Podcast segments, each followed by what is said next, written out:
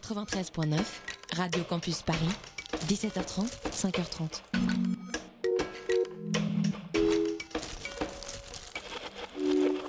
Il est 20h01 sur Radio Campus Paris, c'est l'heure d'externe nuit. Down to business. I got my wild cherry diet Pepsi, and uh, I got my blackjack gum here, and I got that feeling. Mm, yeah, that familiar feeling that something rank is going down out there. Oui, non, non, vous vous trompez pas, il s'agit bien d'une apostrophe. hein. Voilà, je m'adresse à vous, chers spectateurs. Don't ever feed him after midnight. She's alive! Alive! ready to party. I'm sorry, Dave. I'm afraid I can't do that. I'm a man. Well, nobody's perfect. Qu'est-ce que ce acteurs sont à l'aise dans leur personnage, l'équipe est bien soudée, les problèmes personnels ne comptent plus, le cinéma règne. Vers l'infini et au-delà Ce soir, Externe Nuit fait sa rentrée sur Radio Campus Paris et vous souhaite à tous une très belle année 2020 sur les ondes du 93.9. Un vent féministe souffle sur ce début d'année où s'ouvre le, pro- le procès Weinstein et où Greta Gerwig adapte le classique de la littérature américaine, Les quatre filles du Dr Marsh. Sur le plateau pour en parler, nos Little Women à nous, Léa, Roman, Sophie Cat et bien sûr moi-même, et nos Little Men aussi, pour, pour qui Noël a été relativement asiatique. Charlie a fui Paris pour prendre le grand air du lac des oies sauvages et s'est retrouvé au cœur d'une chasse à l'homme orchestrée par Diao Yinan. Laurent, le dernier Yakuza parmi nous, a vécu son premier amour avec Takashi Miike. Félix a reçu plein de cadeaux made in Taiwan plutôt qu'en Laponie, comme Nina Wu, le nouveau film de Midi Z. Quant à Yuri, il a fait ses adieux aux bonnes résolutions en compagnie de sa grand-mère et de la cinéaste Lulu Wang. Gros programme pour cette rentrée où l'équipe est déjà sous l'eau, comme Kristen Stewart, héroïne d'Underwater, et son réalisateur William Eubank qui boit déjà la tasse. Extérieur micro 2020, c'est parti. Et on ouvre cette euh, édition 2020 de manière on ne peut plus classique, Léa, avec le box-office de la semaine. Le premier box-office de l'année qui ne va pas vous décevoir puisqu'il est très très très Disney. En première position, bien sûr, c'est Star Wars, l'ascension de Skywalker et la descente aux enfers de la saga, si vous nous avez écouté pendant les fêtes, qui réalise 927 000 entrées cette semaine pour un cumul à 5 218 000. En deuxième position, c'est La Reine des Neiges 2 qui fait 421 000 entrées euh, cette semaine pour un cumul à 7 63 000. Et en troisième position, Jumanji Next Level, 405 000 entrées cette semaine pour un cumul à 2 819 000. Et Laurent, euh, qu'est-ce qui se passe ce mercredi, le 14h de Paris? Eh ben, le 14h de Paris, lui aussi, est très asiatique, un peu comme nous, parce qu'il commence par L'Adieu, qui fait un score assez moyen, finalement, pour un premier film, qui fait 592 entrées pour 17 copies, donc une moyenne de 35, ce qui est pas dingue. Euh, en deuxième place, nous avons euh, Les Enfants du Temps, de Makoto Shinkai, euh, dont, on en parlera la semaine prochaine, Oh malheureusement, qui fait 542 entrées pour 18 copies, donc une moyenne assez faible de 30. Et enfin, on en parle ce, ce soir, Underwater, qui fait 524 entrées pour 12 copies, donc une moyenne de 44, ce qui est au-dessus des les, deux premiers, qui n'est pas un film asiatique. Et c'est peut-être ça le problème, j'en sais rien. En tout cas, on peut. Euh, Salut notre premier perdant de... voilà, le pardon- le premier perdant de la semaine, c'est un, c'est un film qui s'appelle La Sincérité, qui fait que trois entrées pour une copie. Et donc je pense que malgré le titre qui est très beau et malgré euh, les sentiments euh, très bienveillants qui ressortent. Attends, c'était pas la sincérité, c'était pas le- la conférence de presse de Carlos Ghosn euh, cet Mm, après-midi? Non, je pense que ça fait plus d'entrées, ça. Euh, non, c'est l'air d'être une espèce de- d'autofiction très bizarre avec des trucs français et des gens qui chantent. Je, je vous conseille d'aller regarder la bande-annonce pour rigoler, peut-être? Je sais pas. Euh, Léa, c'était les Golden Globes. Et oui, bien sûr, c'était les Golden Globes ce week-end. Alors, avant de revenir sur le palmarès, on pourrait déjà noter que euh, l'hôte, Ricky Gervais, a fait une introduction euh, assez, euh, assez remarquée, remarquée et remarquable. Il a réglé son compte un peu à toutes les personnalités d'Hollywood.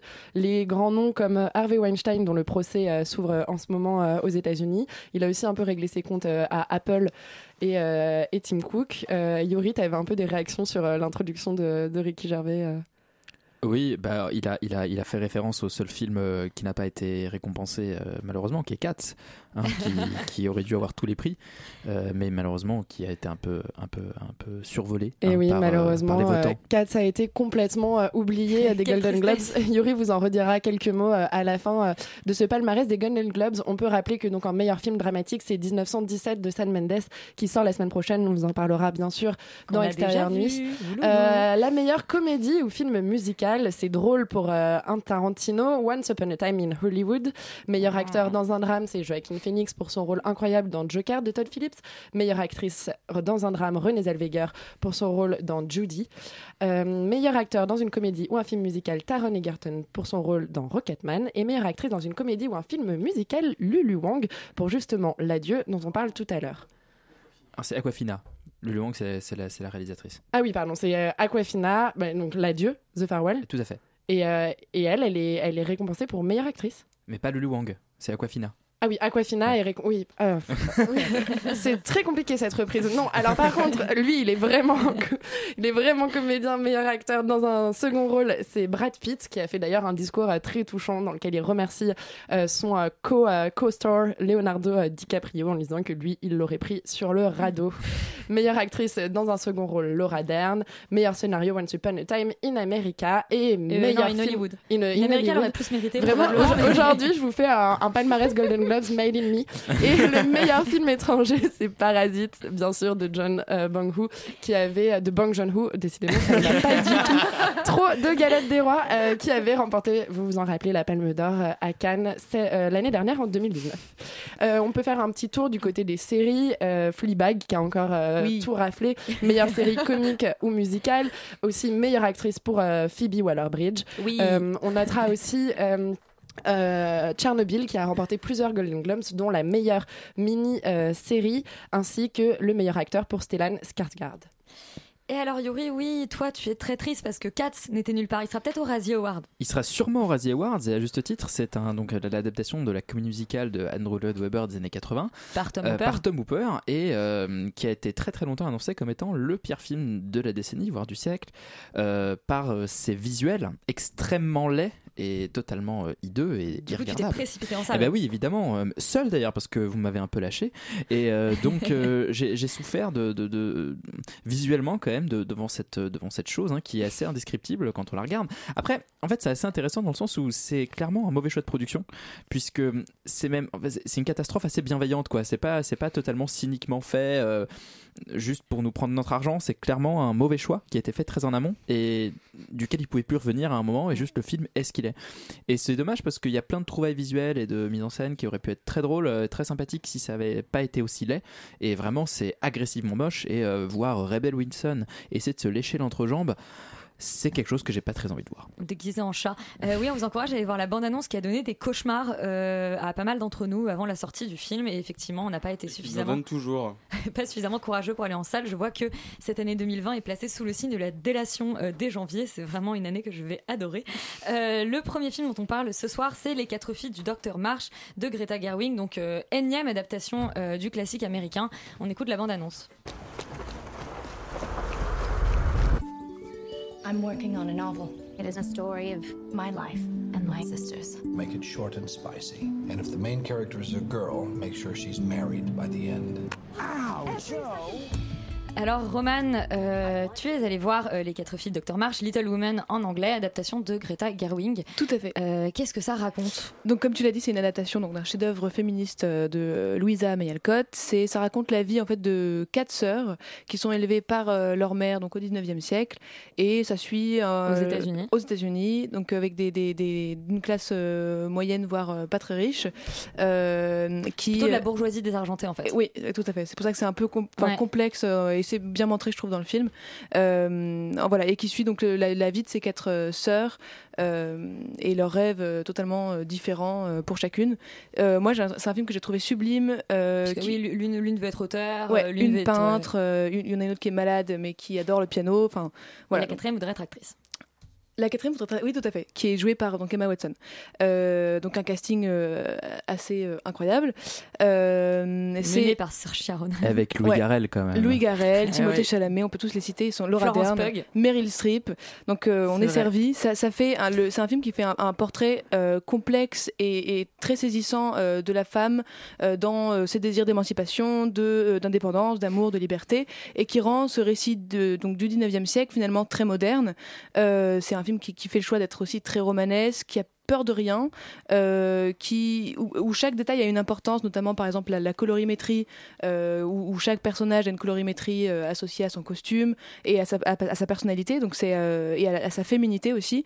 Donc c'est assez fort. Je trouve que aussi Greta Gerwig fait le, choix de pas suivre la linéarité du, roman, ce qui est très intéressant et je trouve ça presque encore plus fort parce que on ressent encore plus à quel point le lien de sororité traverse le temps et avec des allers-retours qui sont très bien gérés entre le passé et le présent et toujours justifiés.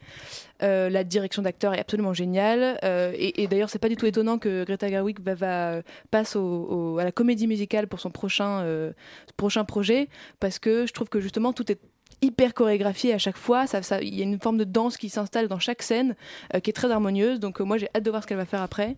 Euh, et oui, c'est une adaptation. Oui, c'est un remake. Ça a déjà été fait plein de fois.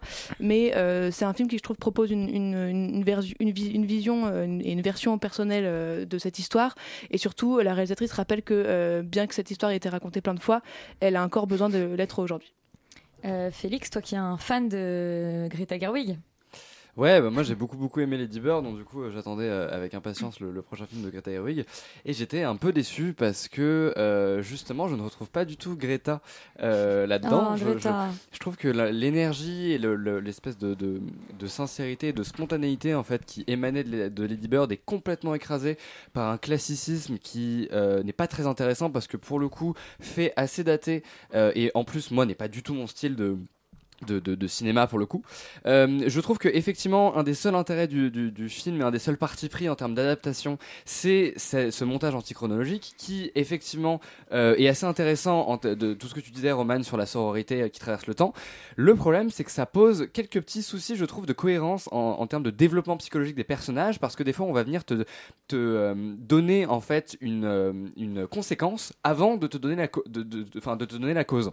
Et donc du coup, euh, je, je trouve que des fois il y a certains effets qui sont, qui sont un peu désamorcés. Notamment avec le personnage de Timothée Chalamet par exemple qui je trouve a un arc narratif qui est plutôt intéressant. Alors pas assez creusé et euh, parce que c'est un espèce de, de mec qui en fait essaye de, euh, qui, est- très follement amoureux d'une des filles et en fait va finalement finir avec sa sœur et c'est un peu le lot de consolation. Et je trouve que tout ça c'est vraiment c'est extrêmement intéressant mais parce que en fait le montage amène des éléments un peu dans le désordre je trouve que ça c'est beaucoup moins fort en fait et ça en devient assez affaibli. Et ça je trouve que c'est assez dommage. Euh, après c'est typiquement le genre de film qui fonctionne uniquement par son acting par ses, ses- ses- ses actrices qui sont formidables sauf Emma Watson euh, parce qu'il faut pas déconner faut arrêter de faire du cinéma va. Non, elle est non franchement c'est quand même une catastrophe Ouais, j'avais l'impression de voir Hermione enfin, c'est- ça pas. Terrible, mais pour le coup, son personnage, je pense que c'est le moins bien Elle écrit aussi. elle a une seule euh, expression qui est ouais, c'est celle qui meurt hein, qui est la moins bien écrite. Exactement, ce que j'allais venir à ça. Euh, le problème, Parce en fait, Mon homonyme. Le, le- le problème, c'est bête. Le personnage, en fait, qui effectivement décède au milieu du film. et là, il y a un vrai problème, c'est qu'elle n'est pas du tout construite. Et le problème, c'est qu'on fait tout un espèce de plot autour justement de, cette de cette mort. Et cette mort va complètement restructurer la famille et va justement euh, amener en fait euh, une espèce de conclusion, une finalité ou une prise de conscience par rapport à tous les personnages de cette famille. Et donc va les faire évoluer. Et en fait, le problème, c'est comme on nous développe pas du tout ce personnage et cette mort de, Beth, elle n'est pas du tout impactante. Et je trouve que du coup, pareil, euh, psychologiquement parlant, ça atténue un petit peu ce qu'on pouvait faire avec les personnages. Sophie Katz Bah écoute, euh, moi je pense aussi qu'en fait, le, enfin pour moi, c'est un petit film très très hum, sympathique à regarder et qui, qui se laisse tout à fait voir, mais qui n'a pour moi n'apporte pas grand chose ni au cinéma ni à ce, ni à ce roman. Et, euh, et aussi à la situation euh, féministe euh, aujourd'hui. Enfin, si on doit faire, si on doit voir le film vraiment sous une lecture politique et, Il y, a, et il y a quand même un choix assez fort à la fin. en Oui, termes oui, justement, bah, c'est, enfin, ça, je voulais en parler. Mais, mais justement. Bah, je spoil ta critique, tu, voilà. tu spoil ma Bam critique, voilà. Mais non, mais en fait, enfin, déjà, bon, pour les, les, les- les choses assez. Je trouve que voilà, il y a vraiment un classicisme, comme tu dis, Félix, qui est vraiment dérangeant. Et du coup, on- moi, j'aime pas particulièrement la patte de Greta Gerwig, mais au moins, en tout cas, c'est sûr qu'elle en a une. Et là, on la retrouve absolument pas. Donc, du coup, c'est un film qui aurait pu être fait vraiment par à peu près n'importe qui, je pense. Et et donc c'est quand même très dommage. Et, euh, et aussi, donc du coup, cette question justement de la chronologie complètement éclatée, moi, m'a paru complètement. euh, Enfin, ne sert à rien. Enfin, vraiment, ne me raconte rien de plus. Pour moi, c'est vraiment de quelque chose de très superficiel et qui est là juste pour cacher un peu la pauvreté du manque d'idées qu'il y avait derrière cette, cette adaptation-là. Et, euh, et les actrices, oui, jouent extrêmement bien. Enfin, à part donc euh, effectivement euh, Emma Watson et surtout. Bonne euh, année, Emma. ouais, mais on t'aime quand même, Emma. Mais, euh, mais et surtout la nana qui joue dans Midsommar, Florence effectivement, euh, voilà, est exceptionnelle et elle a un magnétisme. Et elle, c'est vraiment une nana. Comme le chien qui C'est- ressemble c'est d'ailleurs. c'est vraiment une nana à, à suivre. ouais. Mais juste, en fait, ce qui, ce qui est euh, la seule chose en fait qui pour moi est à sauver. Bon, le seul personnage aussi qui est un minimum bien écrit, c'est forcément le personnage principal, parce que c'est évident que Greta aussi s'associe à elle, qu'elle lui fait dire aussi toute la problématique d'une réalisatrice, qui est de la solitude, le rapport aux hommes, le fait de ne pas pouvoir concilier à la fois l'amour, le travail, etc. Et ça, bon, évidemment, c'est aussi quelque chose euh, qui moi m'a touché à titre personnel en tant que future réalisatrice, j'espère. Mais non, mais enfin voilà, c'est la seule chose euh, qui m'a qui m'a un peu touchée et et la fin effectivement que j'ai trouvé assez drôle et assez bien amenée et pour le coup vraiment assez intelligente sur le- l'idée en fait que le film, enfin donc le- j'ai pas eu le roman mais le roman donc se finit euh, avec euh, Ah bah, un mariage. Voilà, la, la- enfin, la- notre héroïne principale qui se marie après avoir réussi à publier son premier livre et euh, et euh, dans le dans le film en fait on est- elle explique face à son éditeur, elle dit ok bon je vais vous donner cette fin puisque c'est celle que vous voulez mais euh, par contre on voit dans le film que en fait elle se marie pas du tout, on sait même pas si elle vit une histoire un d'amour euh, oui, bon, c'est pas grave. On sait même pas si elle vit vraiment une histoire d'amour avec Louis Garrel. Et ça, et, et- et ça, je trouve ça vraiment très chouette, en fait. Et c'est vraiment la bonne idée. Et là, j'ai senti vraiment une réalisatrice à l'œuvre. Et là, je me suis dit, ok, c'est un film qui est fait par une nana qui sait de quoi elle parle. Mais, euh, mais bon, à part ça, je trouvais que c'était un film qui, qui se laisse voir tout à fait, qui est un film très sympathique, je pense, à aller voir en famille. Et, euh, voilà, et ça reste une fable féministe quand même pas désagréable à, à regarder. Mais, euh, mais bon, c'est pas un grand film. C'est en tout cas bien moindre que ce à quoi je m'attendais. Et ce qu'a vu Roman visiblement. Oui. Euh, Yuri Mais moi, en fait, c'est un film. euh, pareil, je vais être assez sévère avec le film parce que je, Ah, je, je- je le trouve, non, mais je hein. trouve, Ouais, je trouve vraiment pas mauvais. Je trouve très sympathique à regarder. Il est, il est très agréable, mais en fait, on en a. On en aurait attendu plus et surtout que le film a contient le matériau qui aurait pu lui permettre d'être vraiment exceptionnel, enfin vraiment excellent en tout cas. Et là, on est juste face à un petit film en fait et c'est très dommage parce que c'est une c'est extrêmement décevant. Euh, tu parlais de modernité, Roman, je suis pas d'accord et vous parliez de classicisme et encore une fois, je pense que c'est même pas du classicisme, c'est de l'académisme et c'est là où c'est plus gênant. C'est-à-dire qu'un film classique, c'est pas grave. C'est-à-dire que James Mangold, il fait des films classiques et, et tant pis. Là, on est sur du on Le est Mans sur 66. du Oui, mais c'est un film classique mais qui marche, qui est efficace. Là, c'est un film qui est académique, qui est qui est qui croule sous euh, sous enfin qui sent le corseté, le renfermé, le vieux alors qu'il est il est pas censé il est pas censé l'être, il est censé être libre, il est censé euh, euh, bouillonner de vie, de fantaisie, de, de, de, de- voilà de cette cette force vitale qu'incarnent ces jeunes femmes. La- la- L'autre chose, c'est que je trouve que le film est totalement comment dire, il est plom- plombé par sa musique, qui est insupportable. Je trouve qu'elle est, elle est de, de pareil d'un académisme terrible et, et, et face justement à, à ce que Greta, euh, Greta Thunberg, Greta, Greta Gerwig essaye d'insuffler de fantaisie. La, la musique la reprend, la plombe. Sur le montage, je trouve que le montage, en fait, elle, elle va pas jusqu'au bout de son idée. C'est-à-dire que elle fait, elle fait pas un montage qui est, euh, qui est dé- qui n'est pas linéaire ou comment on dit déconstruit. Elle fait un mont- elle fait une série de clips. Elle fait pas quelque chose. En fait, c'est des scènes qui marchent comme des capsules qui s'enchaînent. C'est assez Et elle, théorique, elle n'ose Ouais, pas. on sent qu'elle essaie de faire et des pas- morceaux. Et en fait, elle n'ose pas faire le, par exemple, la scène de la mort de Beth. On voit euh, euh, euh, Saoirse Ronan qui descend, la chaise euh, est remplie. elle- elle- enfin, voilà, elle, elle- elle descend l'escalier, la chaise est remplie avec, enfin, la- c'est ça. Sa sœur est assise dans la chaise. Deux minutes après, elle descend l'escalier, la chaise est vide. C'est une scène qui aurait été bouleversante si elle avait été espacée dans le film. Et là, c'est rempli. Et tout le film fonctionne comme ça parce qu'elle, comme si en fait, elle avait peur de perdre son public, comme si elle avait peur de faire un truc un peu trop radical, un peu trop fantaisiste. Et, en fait, je lui en ai un peu voulu parce qu'elle avait vraiment plein de bonnes idées. Et là, c'est juste pas assez travaillé. Je suis d'accord avec toi que plein de personnages sont pas assez travaillés psychologiquement, pas assez fouillés, pas assez solides. Et du coup, on a juste un, un film qui est trop long, qui est sympathique, mais et qui passe vraiment à côté de ce qu'il aurait pu être. Bon, et bien, euh, Mais ça reste cool. Allez quand même le voir, parce que c'est sympa, mais euh, c'est pas. Euh, alors un film qui vous a divisé, c'est Le Lac des oies sauvages de Dia Yinan, un film que vous aviez vu pour la plupart d'entre vous à Cannes et dont vous gardez un souvenir absolument impérissable. On écoute, Ça nous a marqué, hein. on écoute la bande-annonce.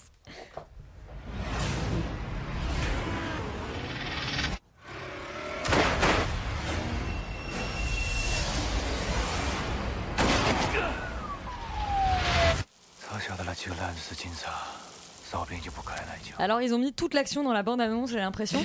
Euh, le lac des oies sauvages, euh, Charlie, euh, de quoi ça parle? Alors le lac des oies sauvages, ça parle d'un homme qui est recherché par euh, à la Un fois chef de gang. les voleurs du coin, oui c'est ça exactement, euh, gang de voleurs euh, aussi pour par les policiers et euh, qui cherche aussi euh, sa femme pour pouvoir euh, faire en sorte de comment dire d'être dénoncée pour qu'elle touche l'argent qui, qui, qui serait remis éventuellement en cas d'in- d'information donnée donc c'est toute une espèce de machination euh, et de, de- de chasse à l'homme et bien sûr euh, euh, lui est blessé euh, il pleut il y a des néons euh, Et tu es le seul autour du plateau. Les autres ont l'air d'être en train de découvrir le pitch du film qu'ils ont vu. Oh, N'exagérons rien, j'avais compris qu'il parlait d'un flic et d'une nana. Ça t'a plu? Le film le film est pas mal dans le sens où euh, pour moi c'est un c'est un film qui est un bon élève. C'est-à-dire que il arrive à encore à garder euh, tous les codes du film noir. Donc voilà on a ce héros blessé euh, cette prostituée ambivalente euh, qui est dans son propre camp. Il y a des espèces de jeux de miroirs qui sont faits entre le clan des voleurs et le clan, et le clan des policiers. Donc n'y a pas vraiment de bon et de méchant, on a tout truc de coups de feu, euh, mais en même temps, on a, aussi des éléments du cinéma asiatique qui sont là, donc comme je disais, les néons, euh, les longs silences où chacun regarde d'un côté différent. Euh, on a aussi des, même des scènes, des fois d'action, presque, presque euh, tarantiniennes, en- entre, entre guillemets. Et, euh, et, et puis tout- tout- tout- toutes ces choses sont liées au petit plaisir pour s'échapper du quotidien. Alors ce lac qui représente un peu euh, la froideur des espaces euh, industriels. Donc voilà, on, on a vraiment tous ces codes des films noirs. Après, justement, est-ce que le problème, c'est, c'est pas que le, le film est trop classique? Euh, Est-ce que le, le film coche pas justement trop de cases en même temps? Euh, Je sais pas. Comme Greta Gerwig. Comme Greta Gerwig. Après, je pense qu'on a, y a, y a pas vraiment le sentiment d'avoir ce côté film de commande, euh, un peu Yes Man hollywoodien. Ça sent que c'est un, un bon film d'auteur euh, bien de chez nous. Mais justement, est-ce que c'est pas un film qui est, qui est taillé euh, trop pour que ça passe à case en fait? C'est ça qu'on se demande. euh. Pour, pour pour l'international. Ouais. Sophie Cat Bah, pour moi, ça, en fait, ça m'a vraiment fait penser au film euh, de Voyage au bout de la nuit qui était sorti l'an dernier de Van. Je me souviens plus du réel, mais c'était un film euh, On mais dont ça. on avait parlé aussi, Oui, mais si. c'est- c'est- mais sur non, la facture, tu vois, sur c'est vraiment. quand même un petit peu plus, euh, un petit, il y a plus d'action Pour quand moi, même. c'est oui, bon, d'accord, il y a peut-être un petit peu plus Ouais, d'action effectivement, mais enfin, en tout cas, très, c'était très, très contemplatif. Oui, mais là, pour moi, ça reste un truc très contemplatif où on a tout est absolument magnifique, la lumière est splendide, la mise en scène est au cordeau. Enfin, c'est vraiment un truc. Si on, ça, ça sera passé dans des cours de cinéma, c'est sûr. mais, mais justement, voilà, c'est un peu comme le problème que j'avais eu au voyage avec Voyage au bout de la nuit, qui était aussi absolument merveilleux Un grand en termes voyage de vers la nuit, un grand voyage vers la nuit. Ouais, voyage au bout de la nuit, c'est. De Bigan. voilà. C'est Pas le même- Voilà, pas le même délire. Exactement. euh, du- Mais voilà, non, du coup, je suis restée un peu de marbre, enfin même complètement de marbre devant ce film, même malgré sa beauté vraiment formelle, inhérente et absolue et qu'on peut absolument pas nier. Mais euh, pour moi, ça ne, c'est, trop, ça manque à la fois de scénario et à la fois, il y a tout est trop On sent que le réal sur chaque scène a un message à faire passer, qu'il y a une métaphore, qu'il y a un symbolisme, et c'est trop en fait. Enfin, du coup, il n'y a pas l'émotion, il y a pas, le spectateur n'a pas à se créer sa propre, idée en fait. Enfin, c'est vraiment ça. Il n'y a pas vraiment beaucoup de place pour le spectateur. C'est pour moi, c'est vraiment un film qui se laisse regarder, enfin, où le réalisateur se regarde lui-même filmer. Alors, il filme vraiment très bien, mais en fait, c'est pas ça qui fait un film de cinéma. Et, euh, voilà, il manque, il manque euh, bah, la partie essentielle de, ce que fait le cinéma pour moi. Et, voilà, malgré, malgré ses qualités formelles euh, absolues, enfin, ça, c'est c'est évident, ouais, Incontestable. c'est incontestable. Yuri Alors moi j'en ai un souvenir assez flou euh, puisque je l'ai vu à Cannes et je me souviens déjà de ne pas avoir été endormi. Non mais je, ouais je me souviens ne pas avoir été très frais lors de la séance. Oui, t'étais à côté de moi, Yuri, je m'en souviens aussi. Tu sentais très fort l'alcool. on est dans la délation, on est dans la délation. hein. Je- on- on- tu remarqueras, La Sophie. sincérité. Non mais on ne t'a pas demandé de pitcher le film. On se demande pourquoi. Donc, euh, non, on est- Donc, en ce qui concerne l'intrigue, effectivement, je me souviens. Mais c'est un film qui, qui, qui m'est resté par flash, un peu comme ça. Peut-être un peu de la Au manière. gré de Est-ce que vraiment tu dors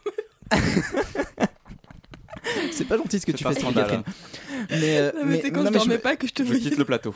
on a, voilà, en fait, voilà, toi, tu, en fait, on, a, fait. on a- on a dû voir, le, ah, on a dû compléter le film euh, à travers nos différents réveils et, et euh, phases de sommeil. Non, non, mais on est, on est dans, on est dans quelque chose de, non, mais c'est évident, et quelque chose d'extrêmement esthétique, mais effectivement, je peux pas tout à fait savoir de quoi ça parle puisque je m'en souviens pas très bien. Mais après, l'histoire en elle-même, je me souviens, était faite un peu à, à gros coups de cases justement de films noirs avec une femme fatale, euh, un criminel recherché. Il y a, il y a- il y a des scènes d'action absolument dingues quand un type se fait empaler par un parapluie qui Ah explose. oui. Ça, ça m'a réveillé, c'était bien. Mais, euh, mais globalement, non, non, mais je pense qu'on on peut le voir par, euh, par plaisir de la forme et parce que c'est vraiment très, très, très beau. Mais en ce qui concerne l'histoire, euh, bah.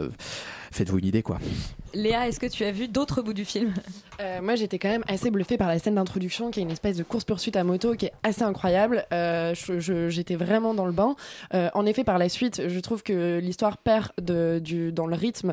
On n'est plus du tout dans, dans cette promesse de l'action qu'on nous fait.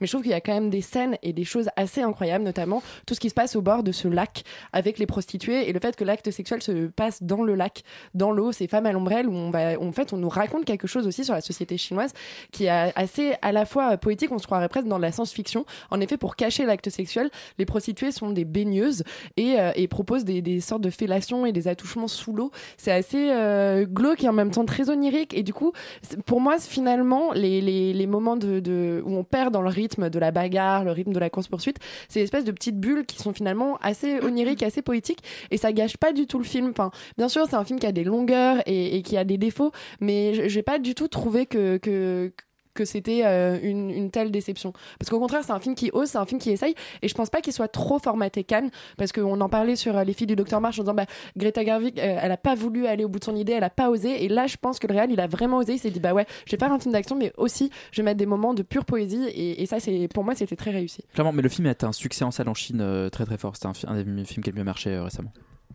Romane Ouais, donc pour moi, c'est. euh, en fait, je pense que vous n'allez pas voir de film visuellement plus beau que celui-ci cette année. Clairement, je trouve qu'il y a des plans, mais juste incroyables. À Chaque plan, d'ailleurs, est hyper bien réfléchi. Après, effectivement, si on regarde l'histoire, on comprend rien, on s'endort comme Yuri, on s'ennuie. Et, je pense que justement, il faut pas s'arrêter là. C'est-à-dire que si on commence à essayer de se poser trop de questions, à essayer de suivre l'intrigue, etc., on va se faire chier. Il faut arrêter de réfléchir pendant 30 secondes pour ce film, pour justement, peut-être là, se laisser emporter par un récit qui est totalement visuel et ressentir des émotions qui vont être beaucoup plus complexes, peut-être même nouvelles. Je trouve qu'en fait, la grande force du film, c'est que pour moi, c'est vraiment à la limite d'un film expérimental. Alors, je regrette Ouais, presque que le film l'assume pas euh, à fond. Je préfère, j'aurais préféré que il assume ce côté poétique, onirique, et expérimental euh, à fond la caisse. Et c'est pas. euh, Ça aurait probablement été un moins grand succès en salle. Ouais, mais- Possiblement. mais il y a Mais des moments où tu plein- sais même plus si t'es en Chine en fait. Tu te dis mais tu pourrais être dans une galaxie euh, très très lointaine. En plus, les- mais- le, le- le film est assez fort parce qu'il arrive quand même à, à convoquer autant dans les plans convoque autant en fait la, la pop culture avec des trucs flashy, les, des- des- le cinéma asiatique et en même temps des, des- des films policiers des années 30. Euh, donc effectivement, c'est dommage que euh, l'histoire se fasse bouffer par euh, la qualité formelle. Mais je trouve aussi un truc très intéressant en fait, c'est que là où le film pour moi est profondément contemporain, c'est qu'aujourd'hui on vit dans une époque où on est submergé par les écrans et par des images ab- absolument partout, ce qui fait qu'on ça donne lieu à un, espèce de on ne sait plus juger la qualité d'une image et on a une forme de passivité face à celle-ci et je trouve que le film rappelle par la force de, son cadre, par la force de sa lumière et de la construction, de la composition, etc. toute l'émotion que, que peut procurer une, une image, une vraie euh, et ça je trouve ça euh, quand même super fort. Donc pour rien que pour l'expérience et le voyage euh, que le film propose, je pense que ça vaut le coup d'y aller. Ça vaut le coup d'y aller. euh, et puis on peut faire une petite sieste au pire. Visiblement, Au pire, ça n'a c'est pas, pas l'air désagréable. Euh, après la Chine, va direction le Japon avec le nouveau film de Takashi Miike, euh, First Love, le dernier Yakuza. シャブパクってとんずらこってか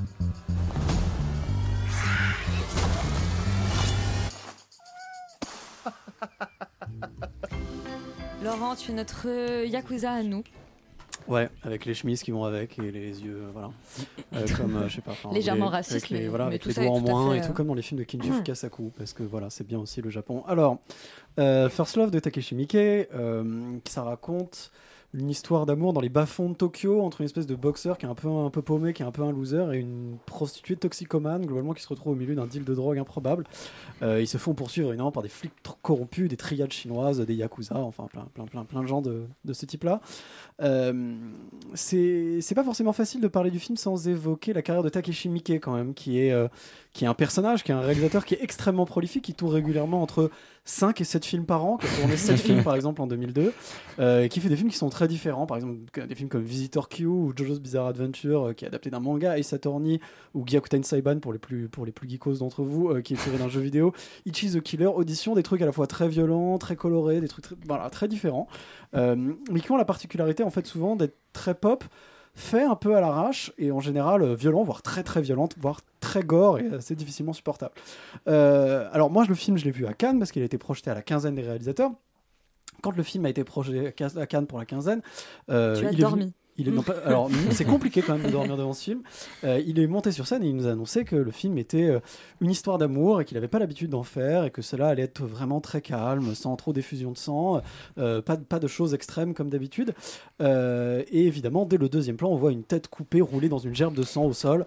Il s'est bien foutu de votre donc gueule. il s'est bien foutu de notre gueule et on est voilà sur du sur un film qui est à mon avis assez représentatif. Alors c'est vrai que j'en ai pas vu tant que ça parce qu'il en sort tellement que c'est pas forcément facile. mais- T'avais l'air tellement calé il y a 5 Euh, minutes, tu viens de tout détruire. mais, mais non, mais c'est-à-dire que là, tous ceux que je vous ai cités, il y en a, c'est un dixième de sa filmographie. Il en a fait vraiment beaucoup.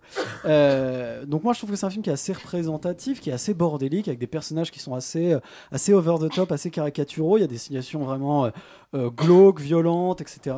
Mais tout ça respire un peu une espèce de bonne humeur et de joie un peu étrange, avec cette espèce d'histoire euh, d'amour assez improbable et dans le fond assez mignonne entre ces deux personnages un peu bizarres eux-mêmes et qui arrivent, enfin, avec des côtés légèrement autistes et qui arrivent à se retrouver. Euh, bon, le film n'a pas forcément des propos très intéressants, euh, mais, euh, mais voilà, il y a une vraie bonne ambiance, il y a des vrais bons personnages qui sont certes caricaturaux, mais stylés et marrants. Euh, Il faut quand même pas oublier que euh, ça montre surtout que- qu'un mec comme Takeshi Miike, il sait quand même un peu tenir une caméra, c'est-à-dire qu'à force de faire des films, euh, il en fait quand même des plutôt pas mal avec des trucs assez intéressants, une esthétique qui est assez belle euh, et, et un film qui est à la fois donc esthétiquement assez joli et divertissant. Alors divertissant. Pas pour les enfants, hein, très clairement, et c'est tant mieux que ce soit pas pour tout le monde, pour une fois. Donc, donc je trouve que dans l'absolu, non, c'est un, c'est un film à voir pour les gens qui aiment ce genre de cinéma un peu bordélique et un peu violent. C'est pas très Disney quoi. Non, ça c'est clair. Félix Et complètement, je suis totalement d'accord avec toi, euh, Laurent. Et en fait, euh, c'est vrai que Takeshi Miike, on peut penser que c'est un espèce de réalisateur un peu obscur qui fait plein de films euh, et qui a un peu un espèce de yes man parce que visiblement, il, il- voilà, il adapte énormément de, médiums qui sont issus de sa culture et de son pays. Et en fait, pas du tout. C'est un vrai auteur avec une vraie patte qui maîtrise hyper bien la mise en scène et c'est vrai que dans ce film en fait la mise en scène des combats est incroyable et à chaque fois on est vraiment dans une espèce d'énergie hyper hyper hyper jouissive, hyper joyeuse en fait, qui euh, nous fait passer un excellent moment. Et c'est vrai que, comme tu disais, on va vraiment prendre tous les archétypes euh, du film d'action un peu lambda et on va les rendre vraiment fun. Et ça, du coup, ça, il y a un, un vrai côté grand spectacle en fait, qui est très généreux. C'est un cinéaste qui est généreux et c'est un cinéma en règle générale qui est du coup extrêmement généreux. Du coup, voilà, ça part un peu dans tous les sens. Il y a beaucoup de gore et il y a beaucoup de trash. Mais en fait, étonnamment, on n'a jamais l'impression que c'est gratuit parce qu'on sent que, bah, voilà, le réalisateur se fait plaisir, mais il le fait pour nous. Et bah, nous aussi, on se fait plaisir du coup euh, à travers ça. Et surtout, je trouve que c'est un film qui est extrêmement intéressant parce qu'il va piocher, et ça, c'est dû à sa carrière, à toutes les influences qu'il a, qu'il a justement euh, euh, dans- engrangé. engen- engrangé dans son dans son cinéma. Euh, il, il va il va justement euh, piocher un peu partout dans énormément de culture, énormément de pop culture surtout parce qu'il y a des influences de jeux vidéo, il y a des influences de manga, il y a même carrément d'un seul coup au milieu du film une séquence entièrement euh, en manga, voilà parce que pourquoi pas. Euh, et du coup voilà, dans, en fait il y a une espèce de créativité formelle euh, et narrative qui est euh, hyper intéressante en fait, qui est hyper rafraîchissante je trouve, euh, et qui fait pas du tout euh, gros bordel, euh, un peu euh, voilà imbouffable, pas du tout. Là on est vraiment dans quelque chose en fait finalement qui se tient et qui est extrêmement extrêmement plaisant et je- j'encourage les gens à aller voir ça. C'est une bonne expérience et je pense que c'est pas mal pour appréhender un peu le, le bonhomme et voilà égayer un peu la curiosité sur sa filmographie. En parlant de curiosité, moi j'ai envie de savoir si Sophie Cat a trouvé ça romantique. Alors je sais pas pourquoi il faudrait que je trouve ça romantique. Les têtes euh, roulent, une histoire d'amour, quand voilà. même. Quoi Les C'est une têtes histoire d'amour, quand Bah oui, oui, oui. Euh, non, moi j'ai trouvé que c'était. Je connaissais pas du tout en fait la, la filmographie ni le travail de ce réalisateur, mais euh, j'ai été complètement conquise, complètement emballée. Je trouvais ça génial. Enfin, vraiment, les, dès la première séquence, on est complètement là-dedans. Il y a effectivement une vraie rythmique. C'est généreux, mais tout ce que tu dis, enfin, effectivement, c'est généreux, c'est joyeux. Tu sors à la patate, quoi. Enfin, c'est vraiment, c'est un film qui te met trop bien. couper des Et- têtes. voilà, t'as envie de Qui est- couper des voilà, têtes. qui est hyper mais non, mais glauque, non, mais c'est, mais oui, voilà, c'est ça. Non, mais oui, c'est glauque, c'est violent, mais en même temps, c'est, jamais effectivement gratuit. Ça mêle aussi plein, plein, plein. Et donc, il y a effectivement aussi une histoire d'amour. Il y a donc ce truc qui est quand même très policier avec un retournement un peu inattendu à la fin. Il y a, euh, c'est parce que c'est aussi un peu un truc d'enquête, un thriller. Il y a, il y a plein, plein, plein, plein de choses. Enfin, il y a donc tout l'univers euh, des yakuza. Il y a, il y a, euh, enfin, ces espèces de personnages principaux soi-disant mais qui sont tellement à côté de la plaque que t'es là mais est-ce que t'es vraiment le personnage principal? Parce que t'as l'air de vraiment pas comprendre ce qui est en train de se passer. Et c'est génial parce que du coup t'es à la place de ces deux personnages là qui sont eux enfin aussi en train de regarder un peu le même film qui sont enfin eux ils sont en train de regarder leur vie nous on est en train de regarder le film mais c'est pareil on est là il se passe quoi? Et c'est génial enfin vraiment il y a, quelque chose d'extrêmement jouissif euh, dans ce film et je pense que c'est vraiment un très bon film, vraiment très très bon film et qui est pas du tout euh, effectivement ni chaotique ni juste gratuit et, qui, raconte une tranche de vie en fait et qui juste euh, montre aussi un geste de liberté formelle au cinéma qui est quand même de plus en plus rare à voir et, qui est très très agréable de, de découvrir en fait. C'est vraiment non un- et on s'endort pas du tout effectivement dans, dans ce film. Yuri fait gaffe. hein. Takeshi Miike qui est en train de préparer son deuxième film cette année en 2020. Oui, j'allais dire, vous avez l'air tellement Voilà, conquis. Son, son premier que, film, je euh, crois, il va sortir ou est déjà sorti. Le deuxième arrive. Vous avez l'air tellement conquis que moi je suis assez euh, curieuse de voir si vous allez regarder les cinq films qu'il fait chaque année et en parler à chaque fois sur ce Alors plateau. honnêtement, pour en avoir vu quelques-uns, c'est pas toujours aussi facile quand même. Non. Visitor Q par exemple, où il y a quand même une scène de nécrophilie dans un parc. Enfin, il y a quand même des trucs. euh, Est-ce que Sophie trouve ça romantique Alors je sais pas pourquoi est-ce qu'il faudrait que je trouve tout romantique aujourd'hui. Mais oui, euh, l'acte bonne humeur, tu nécrophilique. respires, euh, tu respires le bonheur. euh, Mais en tout cas, allez voir ce film, c'est bien. Et bah, allez absolument voir euh, First Love, le dernier Yakuza de Takashi Miike. Euh, eh bien, on va parler d'un autre cinéaste asiatique puisque c'est le c'est la thématique en fait ce soir. Euh, c'est Midi Z et on va parler de Nina Wu, un film qui mêle euh, fiction et, euh, et réalité. 我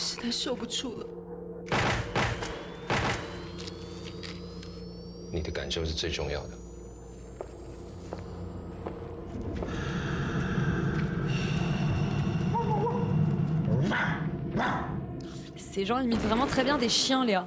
Ah oui, oulala. Oui, il y a toute une scène euh, assez, euh, assez incroyable. Euh, de quoi ça parle, Nina Wu? Bah, Ça raconte l'histoire de incroyablement Nina Wu.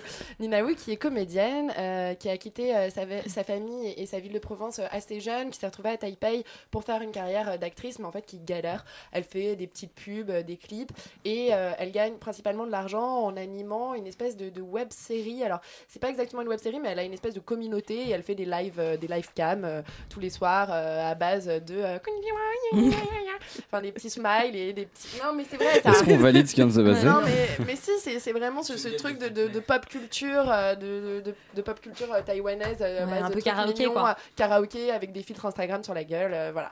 Donc euh, pas top la carrière d'actrice de Nina Wu et il se trouve qu'elle a un agent qui l'encourage à postuler, euh, à passer le casting pour euh, le, le rôle principal d'un gros film d'espionnage. Et euh, chose incroyable, elle obtient le rôle. C'est euh, le début euh, de la chance de sa vie, mais aussi d'une aventure un peu chelou, parce que euh, il va lui arriver que des trucs chelous. Et je pense que le mot est extrêmement bien choisi. C'est-à-dire qu'à partir de ce moment-là, le film bascule d'une espèce de suite d'événements sans queue ni tête. On rentre dans la boîte de Mulholland Drive et on en ressort. On ne sait pas du tout où on est. Euh, on comprend plus grand-chose par moment. Il y a des scènes incroyables. Il y a une scène de casting vers la fin du film, justement impliquant des imitations de chiens, mais que moi j'ai trouvé absolument bouleversante. Enfin, j'ai trouvé ça, mais, mais ça n'avait peut-être rien à faire dans ce film. C'était peut-être pas du tout le, bon moment euh, dans la narration, mais j'ai été quand même assez bluffée par cette scène. Après, malheureusement, euh, il y a des longueurs, ça traîne, on sait plus où on va, on comprend plus rien qui est qui, euh, quel est le but, qui est le producteur, qui est le réalisateur. On est complètement perdu et bon bah voilà, on en ressort en se disant ok. Ça pour ça, euh, peut-être que j'aurais préféré regarder des choses euh, sur ma webcam ou sur YouTube. Bah, des vidéos de gens imitant des chiens, justement. Ouais. Sophie Cat, est-ce que c'est romantique? Non, je rigole.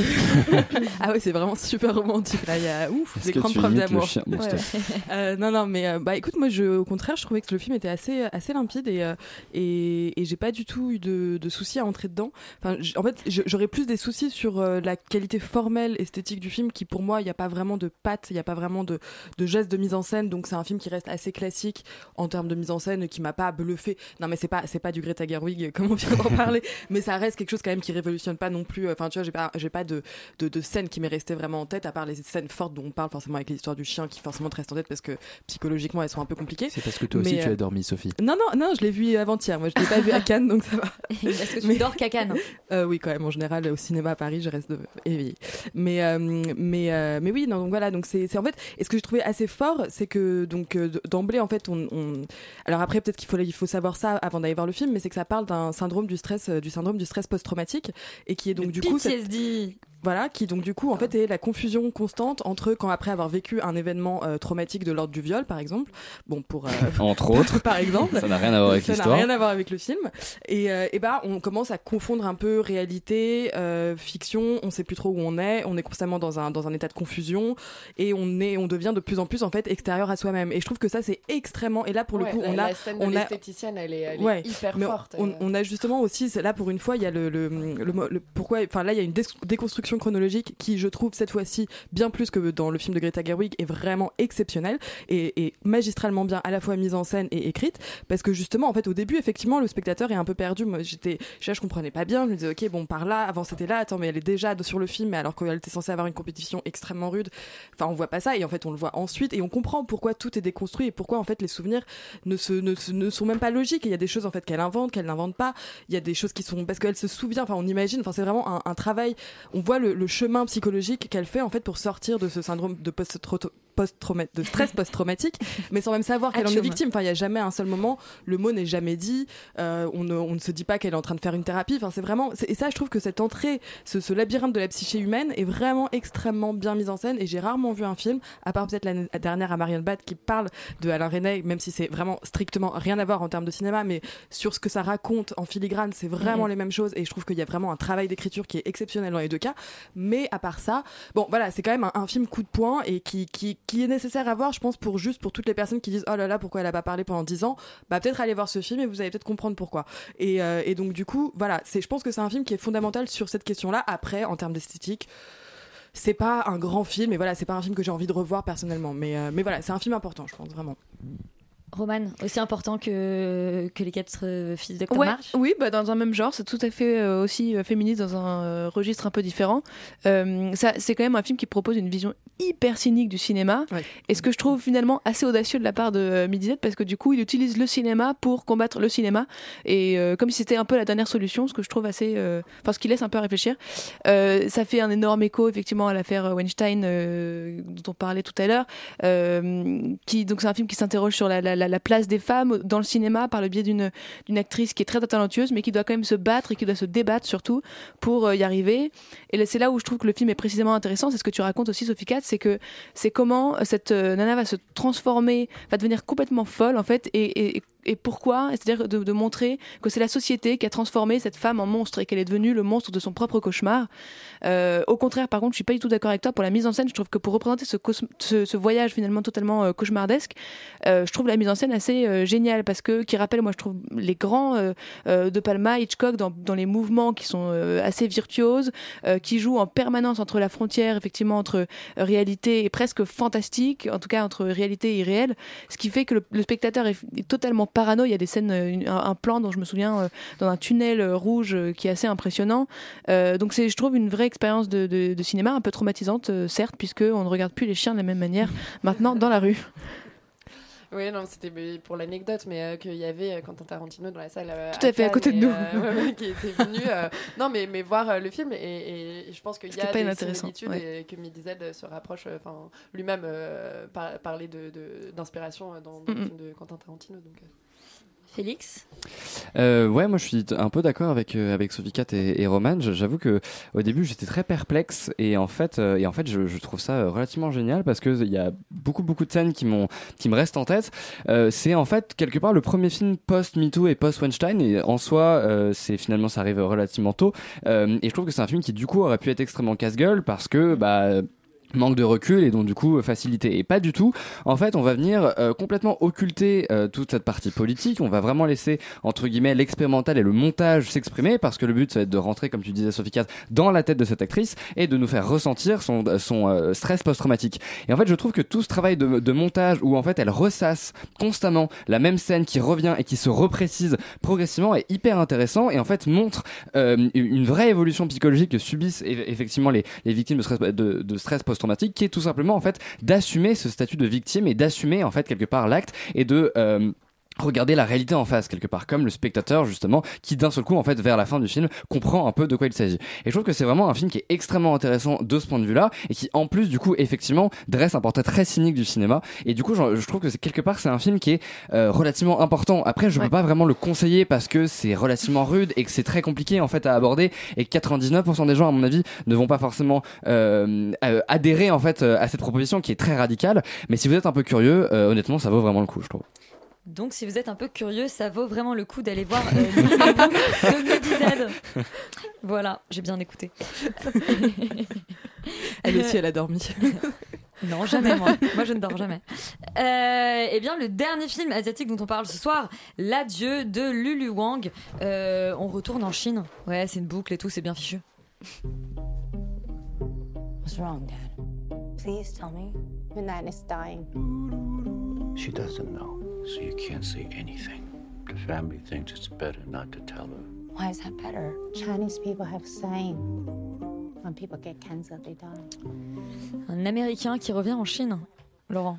Alors oui, une famille euh, chinoise euh, qui vit aux États-Unis qui revient en Chine, donc de Lulu Wang avec Aquafina parce qu'en fait c'est Aquafina parce que c'est un jeu de mots entre le mot awkward qui veut dire bizarre en anglais et Aquafina qui est une marque d'eau en bouteille et c'est une, euh, nana qui fait du stand-up qui fait des jeux de mots dans son nom. Elle ça. fait, elle fait du rap. Voilà, et ça m'a beaucoup énervé quand on dit Aquafina.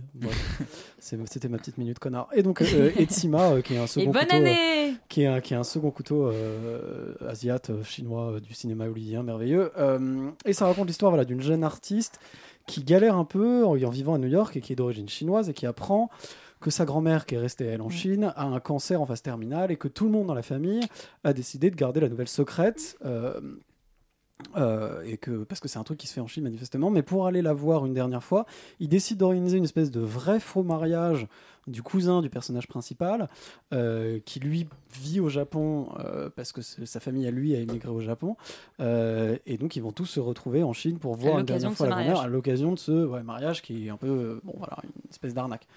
Euh, c'est pas facile, j'ai pas grand chose à en dire. Euh, j'ai eu un peu l'impression de voir un film français chiant, mais avec des Chinois et avec des dialogues explicatifs pour ricains débiles. Donc euh, voilà, on Un part mix pas comme très on aime, bien. hein.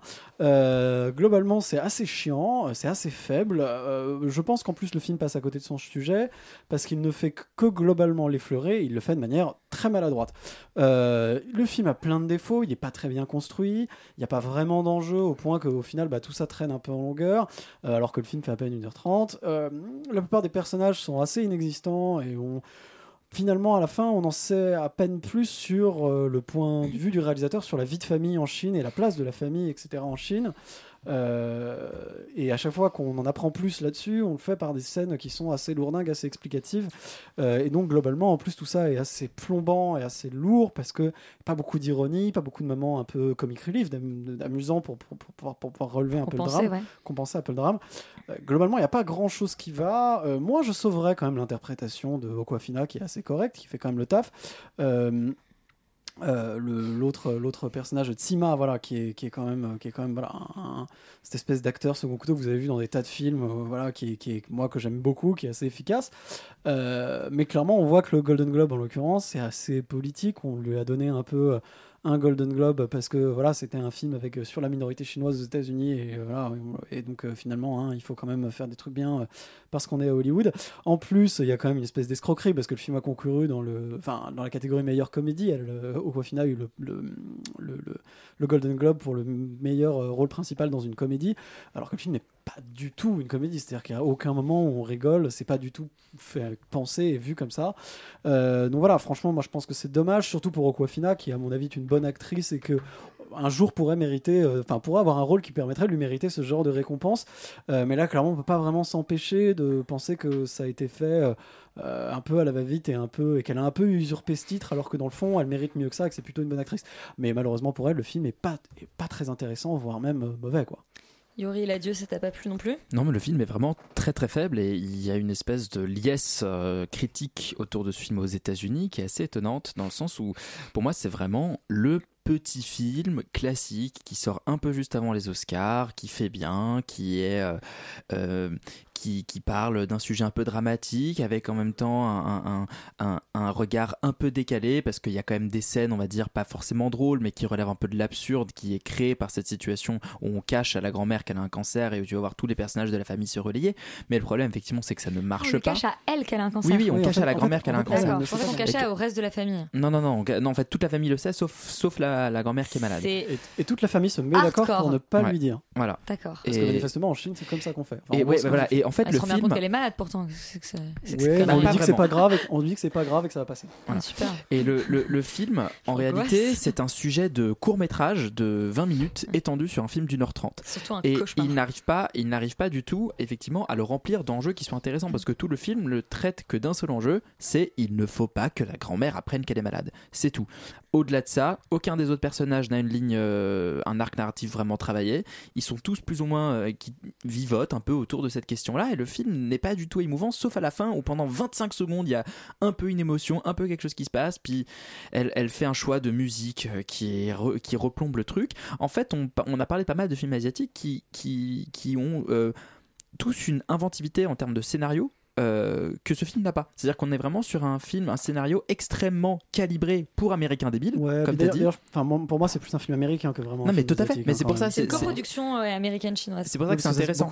mais c'est pour ça que c'est intéressant. C'est-à-dire que le, le, le, le scén- justement, en fait, elle prend un sujet qui est entre guillemets chinois, puisqu'elle dit c'est comme ça que ça se passe en Chine, je vais vous montrer comment ça se passe, mais elle le traite avec un, une perspective qui, elle, est totalement américaine, avec une histoire très comment dire banale euh, qui est structurée avec effectivement des pavés de dialogue explicatif on nous explique la différence entre les États-Unis et la Chine, que aux États-Unis c'est l'individualisme qui règne et qu'en Chine il y a une notion de société et que l'individu fait partie du tout et que le tout prime sur l'individu. Alors on comprend que c'est vraiment des, des, des, des, des, euh, concepts philosophiques extrêmement durs à Voilà, manier. je, hein. je soutiens, je Mais- soutiens parce que c'est aussi débile que ça.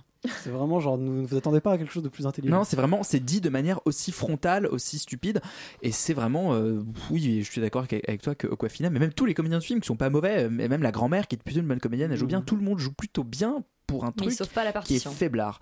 Voilà, vraiment très faiblard et surcoté, je trouve, euh, au possible. Donc euh, une grosse déception pour euh, cet adieu de euh, Lulu Wang, Euh, le dernier film dont on parle cette semaine. Donc ce n'est pas euh, ce n'est pas un film asiatique, c'est un film américain. C'est Underwater de William euh, Eubank. On écoute la bande annonce. Votre attention, s'il vous plaît. Vous êtes à 8000 km de la côte et vous descendez à 11 000 mètres jusqu'au plancher océanique. Rendez-vous dans un mois. C'est parti. Sophie, tu t'es portée volontaire pour nous pitcher Oui, parce Underwater. que personne personne n'avait envie Ah de ouais, le pitcher. c'était, euh, Euh, non, mais voilà, c'est Kristen Stewart qui est sous l'eau. Voilà, je Ouais, c'était ça mon résumé aussi, donc bon. non, mais c'est Kristen Stewart qui fait partie d'une d'une équipe scientifique, euh, donc on n'aura pas plus de précision sur Non. ce qu'elle fait, euh, d'où elle vient, euh, ni même à la limite de quel. Enfin, si c'est un truc un peu. Bon, on imagine que vu qu'il y a un Français dans l'histoire, C'est une international. coopération internationale, mais bon, c'est ça sera vraiment pas plus dé- décrit que ça. C'est une compagnie pétrolière. Euh, ouais. Ouais, Mais ouais. comment t'as su Chacun peut rajouter des informations. Ouais, bah moi, Ouais, pas eu ils font- c'est effectivement, dans- ils font c'est du forage. Dans le film. Ah, ils font du forage. ouais. Ils forent des choses Voilà. et puis à un moment donné, en fait, un ça message s'ouvre. Ah le bah oui, bah oui, attends. Et, euh, et donc du coup, euh, à un moment donné, ils ont, enfin le, le film commence, euh, il y a eu quelque chose qui s'est passé donc avant le début du film, ils ont fait une petite bêtise et Ah. Et direct, euh, bah, on sait que c'est euh, la catastrophe. La catastrophe, il faut euh, abandonner la moitié du vaisseau, mettre en place les sas et puis très vite, ils sont plus que 3, 4, 4 au début, 5 au début, puis très vite 4 et puis bon voilà. De moins en moins. de moins en moins évidemment. Et c'est bah, comme tout film classique de- d'action de, cet ordre-là, il y a un but et, et voilà. Et il faut aller dans une autre capsule, enfin il faut aller dans un autre endroit pour réussir à arrêter l'hémorragie, à arrêter, etc. à réussir à sortir dans un temps imparti avec beaucoup de stress, beaucoup de grosse musique et bien sûr un monstre très bizarre qui est à l'extérieur. voilà, c'est voilà mon pitch. Mais euh, non, mais voilà, c'est un film. Voilà. Cool, merci.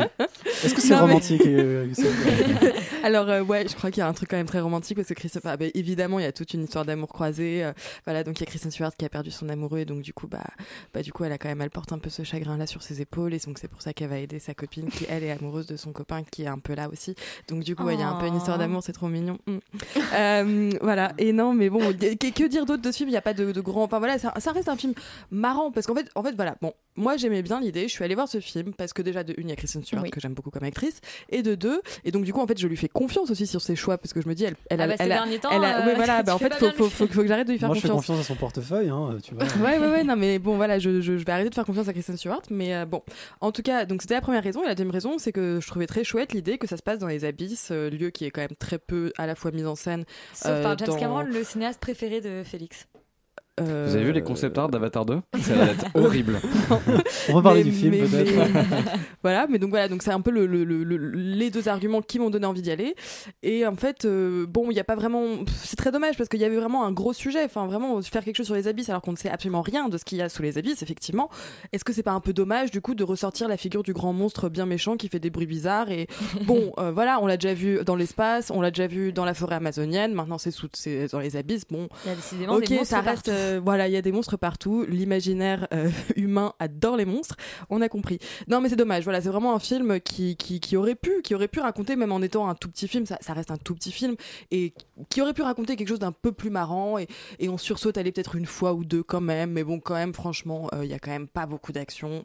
Enfin, il y a pas beaucoup de vraie action. Et euh, juste seule chose un tout petit peu dommageable, c'est aussi euh, ce pourquoi Christian Stewart est en culotte et soutif du début à la fin. Ce n'est pas justifié. Enfin, sauf quand elle est Alors moi, je dans sais sa- pourquoi, je non, non, oui, bah oui, parce qu'on peut pas mettre Laurent. pantalon dans la combinaison. Ah, et il suffisait juste d'enlever cette seule ligne du scénario et c'était bon. Euh, non, non, mais enfin voilà, ça n'a pas de sens, Ah ce n'est pas justifié. On a même à un moment donné euh, son son arrière-train euh, en amorce d'un plan, ce n'est absolument pas justifié. Enfin, juste arrêtons et Kristen arrête d'accepter ce genre de plan. Enfin, je sais pas. C'est bref, voilà, c'est non un film quand même euh, qui est tout à fait dispensable. Roman Ouais, non, pas, Pas très ouf. féministe, du coup, euh, Bah, bof, ouais, non, pas, pas terrible. Euh, non, pas ouf, pas- voire pas bien du tout, mais c'est 2020, donc je vais essayer d'être un tout petit peu positive. Euh, déjà, je trouve, enfin, en fait, je trouve la première scène, en oubliant le générique que vraiment j'ai pas capté et que je trouve trop long et trop chelou, le film perd pas son temps du tout. Le pétrole. Le pétrole, donc l'information que j'avais loupée, c'est que dès les premières minutes, on est en train de se brosser les dents avec Kristen Stewart, et tout d'un coup, tout explose, donc on rentre direct dans l'action, ce qui est finalement, je trouve, une bonne entrée en matière et qui est un bon résumé du film, c'est que ça va vraiment s'enchaîner euh, à partir de là. Euh, le problème, c'est que la suite n'est pas du tout à la hauteur. Euh, Il y a des énormes trous scénaristiques aussi profonds que les abysses, justement. On sait pas, on sait pas ce qu'ils foutent là. Encore une fois, genre c'est des scientifiques, mais on sait pas trop ce qu'ils veulent. Pourquoi il y a Vincent Cassel qui est là? Donc voilà. Et bien sûr, ils se battent tous en sous-vêtements parce que c'est beaucoup plus logique. Je t'avais dit que c'était sympa en 2020, c'est raté. Non, les, les, les mecs qui se battent pas en sous-vêtements. euh, on voit un peu le caleçon d'un mec à un moment, mais on voit pas effectivement euh, Vincent Cassel. Vincent euh, Cassel. non, non, sinon Non, ce c'est serait trop. Miller euh, hein, quand même, c'est pas tout à fait la même Ouais, c'est pas la même chose. En plus, il est déchiré, on Euh, voulait pas qu'il se déchirait. Exactement. Puis autre, autre, euh, autre problème, c'est quand même que c'est un énorme copier-coller euh, de, de plein de films qu'on a déjà vus. C'est-à-dire que, mais sauf qu'on l'a foutu sous l'eau. Euh, Alien, Gravity, on passe en fait par tous les films que le mec, que le réalisateur a bien aimé. Il a fait un patchwork. Ouais, excusez plus de respect. Euh, non, mais il a fait une espèce de collage de tous les films qu'il a bien aimé. Il a rajouté des scènes en mode ah, celle-là était pas mal. Viens, on la fout là-dedans. Donc voilà, Euh, vraiment pas terrible, mais euh, Love Kristen. Voilà. Film de récupération, du coup, euh, Félix? Film de récupération. Bah oui, de plein de plans. Ah oui, totalement. Oui, un oui. peu. Euh, je dormais en fait. Euh, non, eff- effectivement, c'est un peu, euh, c'est un peu catastrophique. euh, et, je trouve que plus qu'une une repompée de- d'Alien, etc., ça ressemble énormément à un film qui est sorti récemment qui s'appelle Life et qui était déjà une, un repompé Ah de oui, plein vrai, de films, mais qui en fait, pour le coup, avait le mérite déjà d'avoir un casting qui était beaucoup plus attachant, je trouve, et en, et en plus d'avoir euh, une mise en scène qui était extrêmement inspirée, extrêmement efficace, mais au moins qui permettait de lire l'action parce que moi, je n'ai rien compris. Et la fin de Life était quand même plutôt chouette. Et la fin de Life était Elle cool, effectivement. marrant. Euh, effectivement, mais on n'est pas là pour euh, parler ni de Cameron ni de Life. On a déjà et, parlé de Life, d'ailleurs. Et, et en plus, euh, effectivement, je, je- en fait, je n'ai rien compris à l'action. J'avais vraiment du mal à situer euh, déjà les, les, les, les, les enjeux en fait des personnages. Ils doivent toujours aller d'un point A à un point B. En fait, on comprend pas pourquoi et on comprend pas comment. Et il y a vraiment une, une espèce de, de- d'illogisme. Mais ça encore, bon, pourquoi pas Si jamais il y a de l'action et que et que ça y va et que les gens se font tuer, pourquoi pas Le problème, c'est que je ne comprends pas quand les gens se font tuer parce que c'est filmé vraiment d'une manière où euh, on comprend pas. on- on- vraiment, c'est extrêmement flou. Euh, et surtout, en fait, je trouve euh, le, un des vrais problèmes de- du film, c'est qu'effectivement, euh, on a un imaginaire qui peut être hyper intéressant, euh, voilà, d'abysse, et pourtant, on se, on se replonge complètement dans quelque chose de, de, de complètement déjà vu avec cette espèce d'énième menace, on le transforme en slasher. Et pourtant, je trouve que le concept de commencer le film in medias res, euh, où d'un seul coup tout explose, je trouve ça vraiment bien parce que du coup, ça permettait par le survival d'amener en fait des caractérisations de personnages et de de- de- d'essayer par l'action de comprendre quelque part ces personnages-là. Et en fait, le problème, c'est que pas du tout, on va juste tomber dans une espèce de backstory à chaque fois euh, hyper explicative par le dialogue de chaque personnage pour essayer de créer un espèce de background qui n'existe pas. Et c'est vraiment triste. Laurent? Tu vas Bah, pas sauver Underwater. bah pour moi, c'est un peu une énigme Des ce film parce que parce que je comprends pas comment on peut avoir un aussi gros casting et une vraie distribution ciné pour une grosse série B des années 90 en fait. Oui, Ouais, si, c'est c'est exactement euh, ça. mérite pas mieux qu'une sortie directe en vidéo. euh, voilà. Et 80 foireuse. millions de budget quand même, donc un Ouais, petit- voilà, une petite est- série B quoi. On est quand même, on est quand même sur voilà sur un truc. Bon, euh, je n'aurai pas trop le temps d'en parler. De toute façon, j'ai pas grand chose à dire. En effet, il y a des gros problèmes de rythme. Le début est marrant parce qu'on s'en prend plein la gueule et pendant les deux tiers du film, ça avance, ça avance, ça avance, donc ça passe. Mais au bout d'un moment, ça s'essouffle complètement et ça devient assez nul et assez chiant. Euh, surtout qu'il y a des passages qui sont quand même un peu scandaleux, notamment le personnage du noir euh, qui finit par mourir le premier parce que dans l'absolu, Oh. euh, on est comme on est dans les années 90, donc autant re- ressusciter les bons vieux clichés euh, bien bien lourdingues. Bon voilà, c'est euh, assez mauvais, sauf si vraiment vous êtes en manque de slasher et que vous aimez, vous êtes prêt à vous en taper un médiocre, n'allez pas voir ce que, vous, film. que vous aimez beaucoup Kristen Stewart. Donc on vous Enfin, déconseille euh, Underwater, le dernier film de la semaine. Euh, surtout, euh, nous, enfin, on vous dit à la semaine prochaine évidemment, et vous restez absolument sur Radio Campus Paris. Très bonne soirée.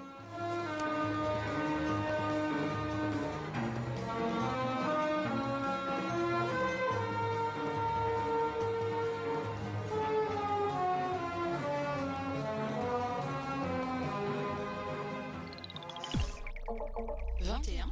21. Radio Campus